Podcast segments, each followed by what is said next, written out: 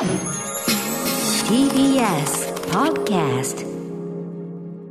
はい、月曜日になりました。熊崎さん、よろしく、よろしくお願いいたします。うまく喋ってない。はい今。週もよろしくお願いします。ねえ、ちょっとうまく喋って、すいませんね、なんかね、もういやいやいやもうしちゃってね、もうマスクで喋りづらいなんていうことを、まあ今更、今更言う、今コロナ禍大変ですど、どんだけつけてんだって話ですけどね。ずっとですはい、ずっとつけております。そんな中ですね、ちょっとあの、今日、早速ちょっと熊崎さん聞いていただきたいこうメールがございまして、何でしょうえー長野県の麦猫さんという方からいただいております。アフターシックスジャンクションの皆様、はじめまして、2ヶ月ほど前から聞き始めた初心者リスナーです。ありがとうございます。先週19日月曜の放送分を聞き、私が疑問に思っていたことを歌丸さんが話されていて、おーっとなりました。それは、熊崎さんの、こんばんはの件です。こんばんはの件。番組を聞き始めた頃は早いテンポについていくのが精一杯で気に留めていなかったのですが、すいませんね、早くてね。えー、最近ふと、なんで熊崎さんだけ一緒に、こんばんはを言わないんだろう。この後ね、そのくだり来ますけど。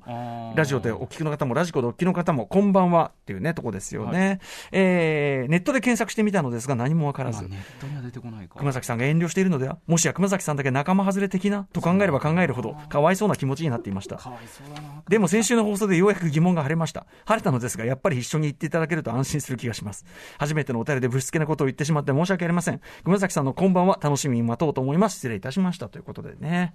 改めて熊崎君ね、あのこんばんは。はいまあ、あの、み別に決まりがあるわけじゃないんでよね。ますあそうですよね、別に。うん。はい。なんかこう、毎日やっていくうちに、まあ5年目になりまして、はい。他の曜日の人はなんか合わせるようになやっててますよね。ったとい。う感じですよ。で、私もその、えーラジオでお聞きの方も、ラジコでお聞きの方も、こんばんは、ちょっと一瞬こう、間を空けて、せーのぐらいの感じを入れているわけですけど、はい。まあ熊崎君はまあそこで、こう、こんばんは、こんばんは、あと、先週、先週は、先週はもうこう、ぐらいの感じで。小さくこうしよう。ええで、なんでなんだっつったら、今更入れないっていう、もうもうこれ以上がっかりするしかないようなね。あと、まあ、みんなやり始めてるから、なんか流行りに乗ったみたいなのもありますしね。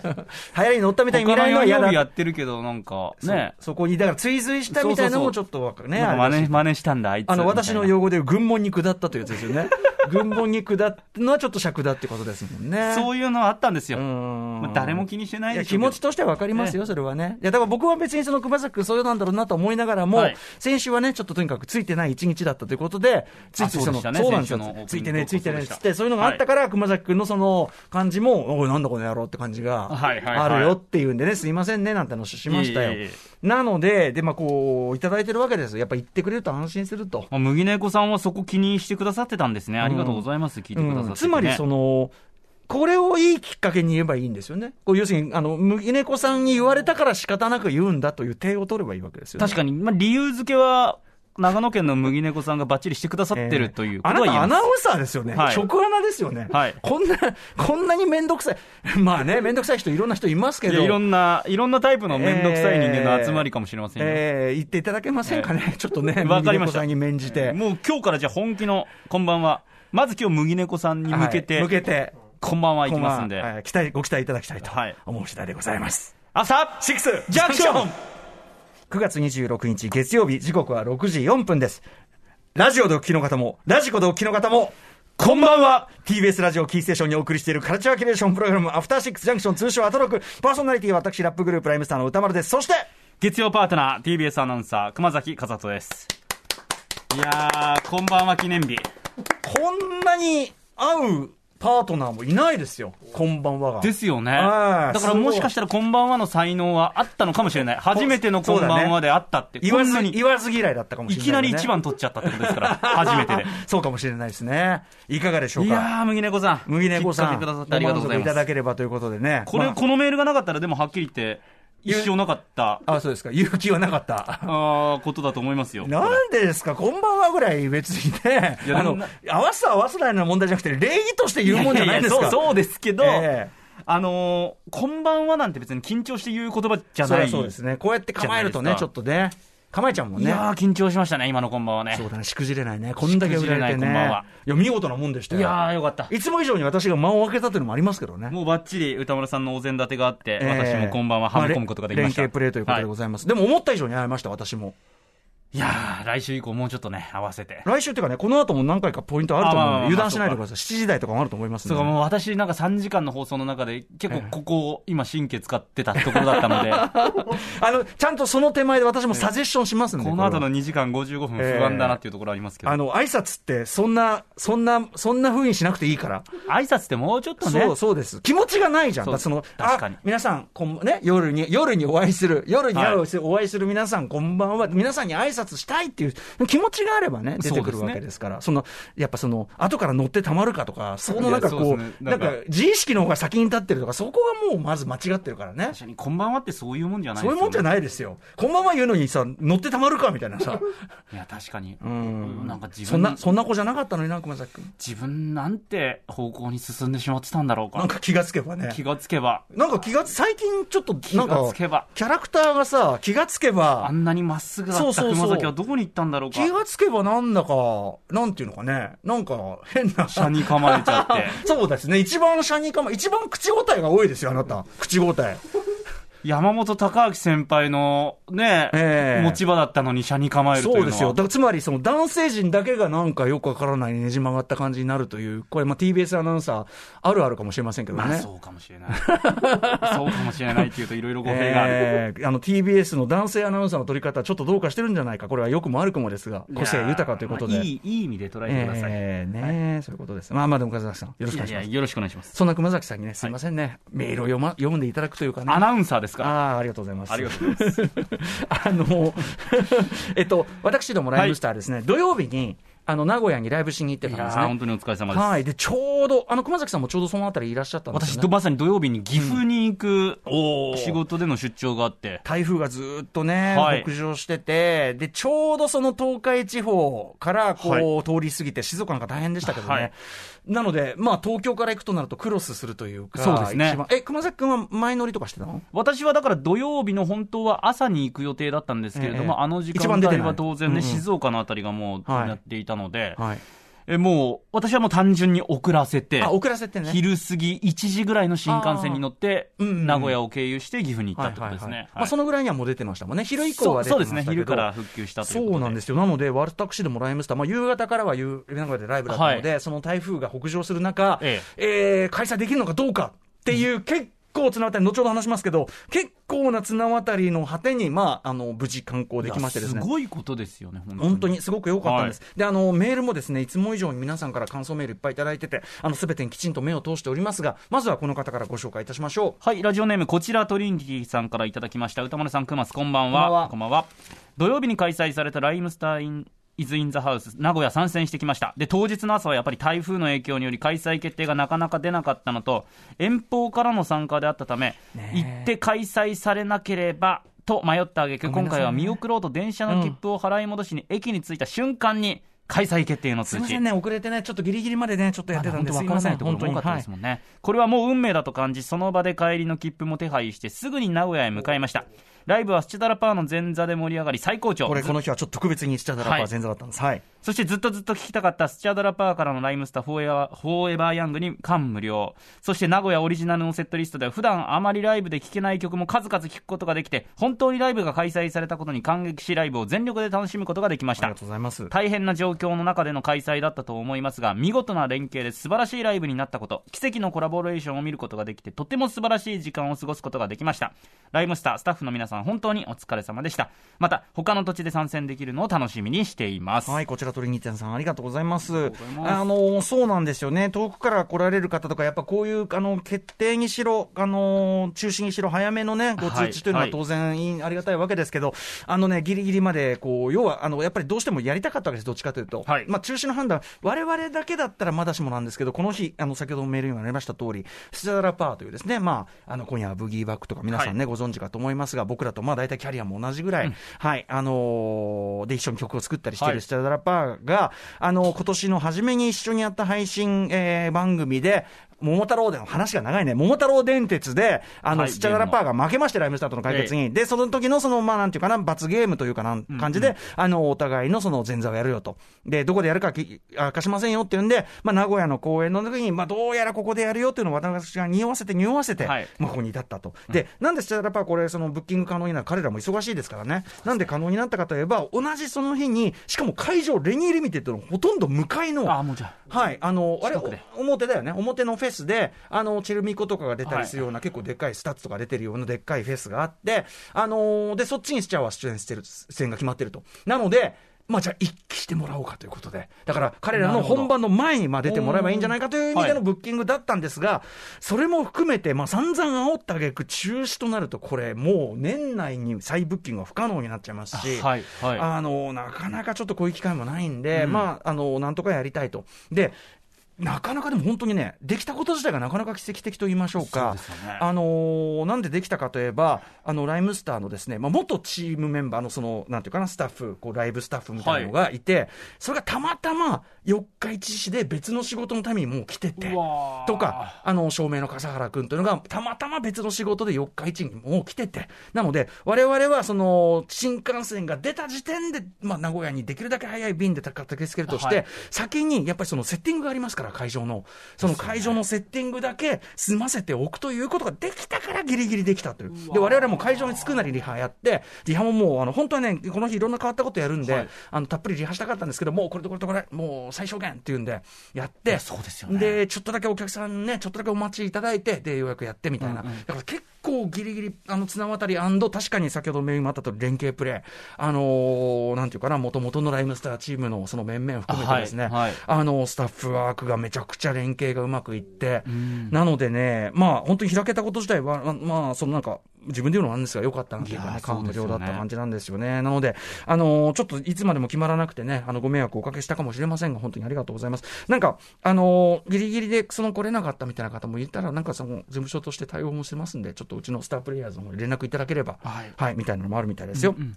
はい。で、えー、スチャダラパー、そうなんですよ。で、スチャダラパー、前座やりますよっていうのを、でも、とはいえ、あの、匂わせでずっと来たわけですよ。はいでね、あのースチャダラパー、普通に前座ですよ。だから、スチャダラパーだけ出て、で、僕ずっと影慣れでね、最初にあの、会場の注意して、こう、こう、こうでね、あの、マスクしてくださいねとかね、いろんなことやって、で、あの、し非常の非常時は、こう、指示に従ってくださいね、はいみたいな、お決まりの文句言って、さて、ここで、あの、前座がございますと。で、まあ、名前言わずにね、もうこれあの、スチャダラパー坊主君と打ち合わせで、あえて名前言わずに、で、こう幕がかかってるんですけど、前座の方のあの、ライブをお楽しみください、どうぞ幕落ちた。そしたらスチャダラパーいるみたいな。ーで、僕結構匂わせをガンガンしてたつもりだったんで、まあ大体みんな分かってきてんだろうと思ってたんですよ。なるほど。ところがですね、いざ会そのライブ始まって、で、まあ、そのスチャダラパーちょっと何曲かやってもらって、で、僕ら呼び込んでもらって、で、あの、サマー、サマージャム95というライム、えースチャダラパーのね、もう一つ代表曲、人気曲ありますけど、それをあの、まあ、ライムスターとの4人バージョンで、これ結構良かったね。初めてやったん、あの、一緒にやったのは初めてなんですけど、あの、例えば3番のパートは、えっと、僕と坊主君がずーっとユニゾンで、で、えー兄君と D がずーっとユニゾンでっていう、それでこう交互にやるっていうね、結構バシバシ、決まって、なんかね、結構上がる感じになってね、めちゃくちゃ良かったっていうの。そうそう、今後ろで流れてますけどね。で、あの、盛り上がったんですよ。はい。で、スチャダラパーを送り出して、もうそのすぐライブですから、あそうですよねお疲れ様なんつって。送り出して、で、まあ僕らのライブやったんですけど、そのライブの途中で、いやー、すごかったでしょ、スチャダラパー前座でね、ついに果たせましたよって。ちなみに、あの、会場の中で、今日スチャダラパー前座やるってことね、いない、あんまいないかもしれないけど、いたら手挙げてください。結構いて。あ、知らないって。うん、例えばこんな方、シカラムネさん、えーこんばんは、えー24日土曜日に、えー大阪ぶりのライムスターイズ・イン・ザ・ハウスに来ましたと。で、無事に開催できて本当に良かったですと。ライブハウスに入ると、ステージに幕が下がっていて、幕幕幕なぜに？と思っていましたが、開演前、歌さんのアナウンスで、前座がいるとのお話。前座とは？幕が上がったらそこにはスチャダラパーの方々が、え、マジで？名古屋で？あ、それで穴折れないよのツイッターだったんだって、そこで気がつきましたそこで気がつ。くパターンか。そうなんですよ。というね、シカラムネさん、ありがとうございます。この中で、この、なんかいいでしょ？生々しい驚き。最高のサプライズだまあ、ある意味ササプライズとしては、めちゃくちゃな。そうですよ。もう、あの、びっくりだよね。だから羨ましいよね、ある意味ね。最高ですよね。そうそうそうそうそうそう。ええみたいな。まあ、スチャダパやっていただき、まあ、我々もね、まあ、ちょっと普段やらない感じのセットリストも入れたりなんかしてね、あのーいいライブができたんじゃないかと思っております。えーいろんな方からメールいただいててですね、例えば、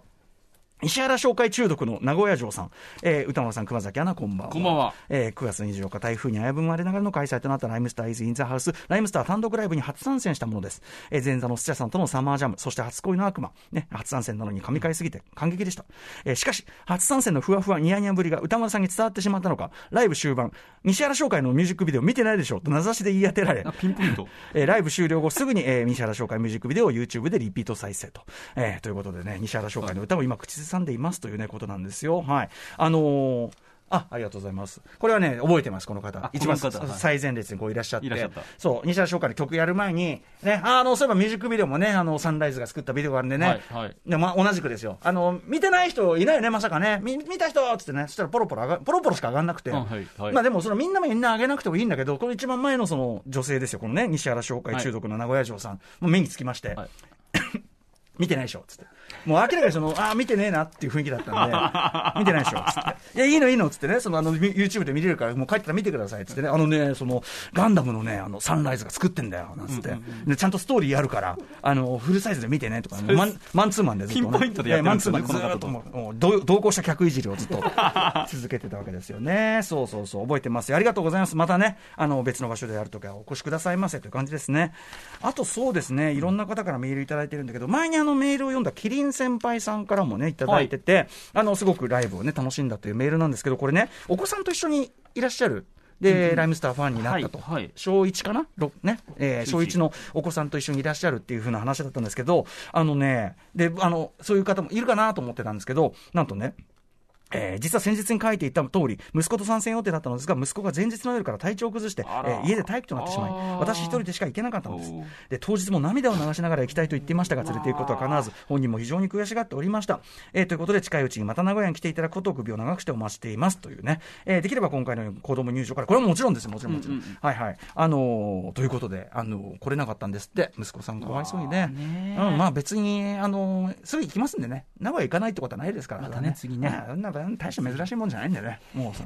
そんな、そんな大したもんじゃない。そんなことはないでしょうけども そんなことじゃないんでね。うん。まあまあでもね、かわいそうね、こういうのね、気持ちはそうですね、また体調戻ってね、るうん。元気な時に。はい、あのいつでもお待ちしてますんで、ライムスターのライブ、あのお子さん連れにも優しいライブ心がけておりますので、まあ、毎回毎回この会場のこう入って入りの様子なんか見てね、あのやっぱ客層を見ながらね、その下ネタの度合いとかね、そういうのを調整してるんですよ子供がいる時はもともとはすごいひどい下ネタいっぱい言うグループだったんですけど、昔はその夜中のね、大人しかいない場でしかライブやってなかったから、うんそんなどうでもよかったんですけど、やっぱ最近ね、お子さんも増えてる、もう目の前にいるとさすがに無理だなと思って。さすがにやめたりとか、いろいろ調整はしてるんですけどね、ご安心してお越しいただき、そう、あのね、で、そしたらその後ライブ、あの向こうのそのフェス終わった後、はい。もう一回こっちの楽屋戻ってきてくれて、で、はい、で、ちょっとこう、まあ、あの、ちょっとなんていうかな、あの、前にその正月やったその桃鉄のやつの、まあ、これいいよね、あの、なんか再放送を今目論んでて、はい。はい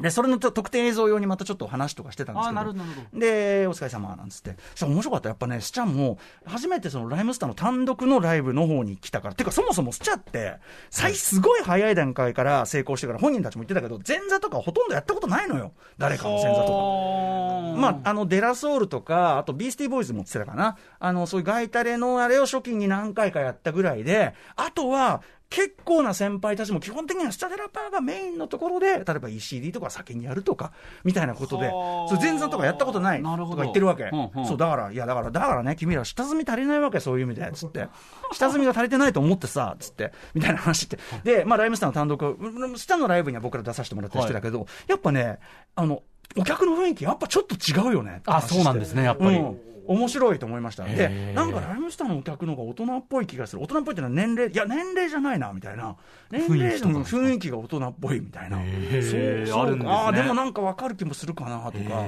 そうそうそう。だん女比、まあ男男女比も多分、スチャンの方が女性がもうちょっと多めかな、多分ね、とかね。そう。いう微妙なさ、あでもでももっとゴリゴリのヒップホップイベントの時はもっとまた全然雰囲気違う,、まあもちろんね。違うわけで、はかなり近い方のはずなんだけど、はい。それでもやっぱ微妙な違いがあるね、なんて話して。へで、まあ、スチャー、その出てもらって、でも僕はもうね、長年、それはスチャーはさ、もちろん、あの、ファン、ライバルだし、ファンだし、もうおお友達もあるけど、あの、ずーっとさ、彼らがもういち早く成功するのをさ、カーって思ってさ、この番組聞いてる人だとわかると思うけど、うんうんうんカーっつってはい。思ってたから、もうその彼らが去ったのをいいことに、いやーっつって、もうあいつら全然、でライムスターの T シャツ着てね、全然やっていただいて、はいもう留飲が下がりましたよと。うん、長年の留飲が下がりました。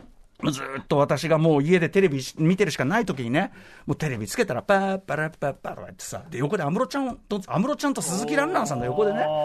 確かにそれ自は分たちの曲で踊らしてるわけ。なかなかですね、確かにそれ。ああとか、ファーストアルバムでね、キョンキョン呼んできたりとかね、はいそれは恨み恨みに思わない思わないのは無理じゃないですか、そんなのは。だから、前座、ついにやっていただいて、私はもう本当に長年の留飲が下がりましたと。で、あの、あ、ちなみに、また、桃鉄やろうって言ってます。はい、ということで、本日のメイン紹介です。はいあお越しいただいた皆さんありがとうございました。はい、この後はですねカルチャー界の気になる人物動きを紹介するカルチャートークゲストは新潟在住の覆面プロレスラースーパーササダンゴマシン選手はい、そしてシからの音楽コーナー、ライブダイレクト、今夜のアーティストはこちら。東京を代表するヒップホップクルー、キャンディータウンのメンバーとしても活動するラッパートラックメーカーの呂布くん。おととい24日土曜日にセカンドアルバムサーカスをリリースされたこのタイミングで2年10ヶ月ぶり3回目のご登場です。そして、7時40分頃からは新概念提唱型コーナーアピールの行方アピールが意外な転がり方をした思っても見なかった形で自分に返ってきたというエピソードを紹介しますそして8時台の特集コーナービヨンドザカルチャーはこちらノーナ・リーブス西寺郷太プレゼンツ洋楽スーパースター列伝ビーチボーイズ特集パート2ペットサウンズ以降時の波を超えたビーチボーイズとブライアン・ウィルソン編。60年代初頭、コーラスを武器に、サーフィン、西海岸の女の子、クラシックカーというカリフォルニアのキラキラしたライフスタイルを歌ったシングルでヒットチャートを駆け上った初期のビーチボーイズ。えー、先月は創設メンバーのブライアン・ウィルソンに密着した初めてのドキュメンタリー映画、ブライアン・ウィルソン約束の旅路が公開されたというきっかけで結成からのその、えー、まあ、グループの旅路を、郷太さんに解説していただきましたが、今回はその後編です。はいえーグループの音楽的支柱であるブライアン・ウィルソンはビートルズにも影響を与えた内省的なマスターピース、ペットサウンズを制作して以降、過去のイメージをどんどん捨て去って、その一方、バンドはいびつな混乱期に突入するも消滅することなく続き、今お聞きの80年代、ココモでまた大ヒットを飛ばす。日本でもすごいヒットしましたから、えー時代の波をサーフしたブライアン・ウィルソンとビーチボーイズの波乱に満ちた奇跡の後編です。えー、郷太さんの解説をお楽しみに。さて番組では皆様からの感想や質問などをお待ちしています。アドレスは歌丸アットマーク tbs.co.jp 歌丸アットマーク tbs.co.jp 読まれた方全員に番組ステッカーを差し上げます。各種 SNS も稼働中です。フォローもよろしくお願いいたします。それでは、アフターシックスジャンクション、行ってみよう.はい、あの、改めまして、あの、名古屋のライムスターライブお越しいただいた方、そしてメール、あの、送っていただいた方、本当にありがとうございます。あの、今後ろに流れている初恋の悪魔、初めて、なんていうかな、あの、ライムスターだけで単独でライブでやるのを初めてね、披露したんですけど、やっぱね、あの、それでやってもめちゃくちゃ気持ちよかったし、めちゃくちゃかっこいい曲になったんじゃないかと思ってます。ちょうど初恋の悪魔が、あの、土曜最終回で、そうか、じゃあ、そうなんですよ。タイミング的にもドンピシャそうそう、ドンピシャだったんですよ。だから、まあ、帰って録画見て、えー、まあ、すごくまたね、あの、いいとこで使っていただきましたし、あの終わり方だったらね、まだ、いけんじゃんね。あ、そうとか思っちゃいましたね。すごくいい感じでしたよね。僕はこう、ちょっと勝手に妄想してるのは、いつか、あのキャスト陣の、なんかこう、口パクとかでいいから、なんかその、そう、その、セット練り歩きながら、これの、なんかその出演、あの、あの4人バージョンで、ビデオいいそうとか、なんか映像とかあったら劇場版とかね、わかんないけどね。はいはい。はい。なんかこういうアイデアを言えば言うほど遠のいていくようであれですけど、いや、でもなんかそれ、いいですね。めちゃくちゃ上がると思うんだけどね。見たいね。あそして、あの、さすがでございました。10話終わってみると、今期のドラマいろんなある中でも、やっぱなかなかすごいドラマだったかもしれないトータルで見るとやっぱそう面白さがどんどん増してくるんですね一話そう、1話目っていうか、序盤だけ見てたらちょっとこの進化わかんないかなというような一作だったんじゃないですか。なんか、カテゴライズちょっと難しい感じの要因っていうか、はいはいうんそこがすごくいいドラマだったんじゃないかなと思いますね。はい。えー、いろいろ時間割が変わりまして、えーこの27分58で一旦 CM という流れになっております。我々覚えないといけません、この流れをね。いきます。はい。After Six Junction.